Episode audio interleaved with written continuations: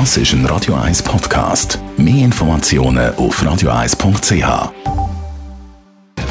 Netto, das Radio 1 Wirtschaftsmagazin für Konsumentinnen und Konsumenten, wird Ihnen präsentiert von Tracker.ch, der weltweit führende Anbieter für mobile Ortungslösungen. Hannes Dickelmann. Boeing kommt nicht aus der Negativspirale. Nach einem tödlichen Zwischenfall muss der US-Flugzeughersteller bei allen Flugzeugen vom Typ 737NG Triebwerkabdeckungen ändern. Das hat die US-Behörde für Transportsicherheit entschieden.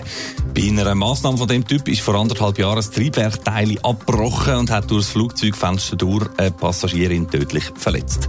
Auch mit einem anderen Modell, der 737 MAX, hat Boeing bekanntlich Probleme. Die Maschinen sind nach zwei Abstürzen im Moment weltweit grounded. Alcon, das Schweizer Unternehmen für Augenheilkund, hat im dritten Quartal vom Jahr mehr Umsatz gemacht. 1,8 Milliarden Dollar nämlich und damit ein Plus von 4 Prozent, wie das Unternehmen mit Sitz in Fribourg mitteilt.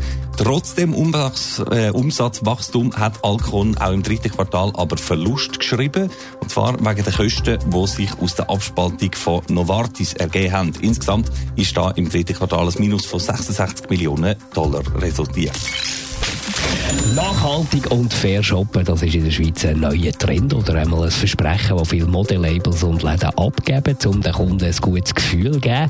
Wie jetzt aber eine neue Untersuchung von der Organisation Public Eye zeigt, ist allerdings noch lange nicht überall, wo Nachhaltigkeit draufsteht, auch tatsächlich Nachhaltigkeit drin, Hannes Dickelmann. Ja, faire Löhne, gute Arbeitsbedingungen und eine nachhaltige Produktion, das verspricht unter anderem die Modekette Zara mit ihrer speziellen Nachhaltigkeitslinie Join Life. Die Organisation Public Eye hat das jetzt genau wissen und hat anhand von einem Kapuzenpulli aus dieser Linie mal äh, recherchiert und aufgeschlüsselt, wie sich der Kaufpreis von 46 Schweizer Franken eigentlich zusammensetzt. Und wie du schon angetönt hast, Mark, kommt sie zu einem ganz anderen Schluss, als Zara das verspricht. Von diesen 46 Franken gängen nämlich nur gerade ein Franken 80 an die Fabrik in der Türkei zum Beispiel, wo der Pulli näht. Ähm, für die einzelnen Arbeiterinnen sind die Löhne da weit weg vom Existenzminimum. Auch die Spinnerei und der Baumwollanbau, da fließt nur ein Bruchteil vom Verkaufspreis an. Der allergrößte Teil ging an Zara selber, eben auch bei dem speziellen Nachhaltigkeitsprodukt. Das Modelabel selber weist natürlich die Kritik weit vor sich.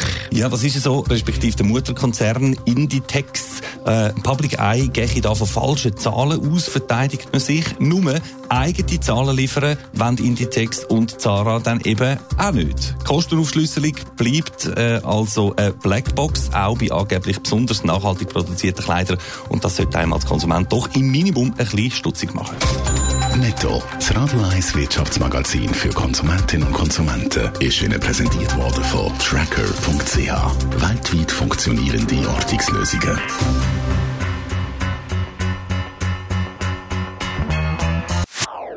Das ist ein Radio 1 Podcast. Mehr Informationen auf radio1.ch.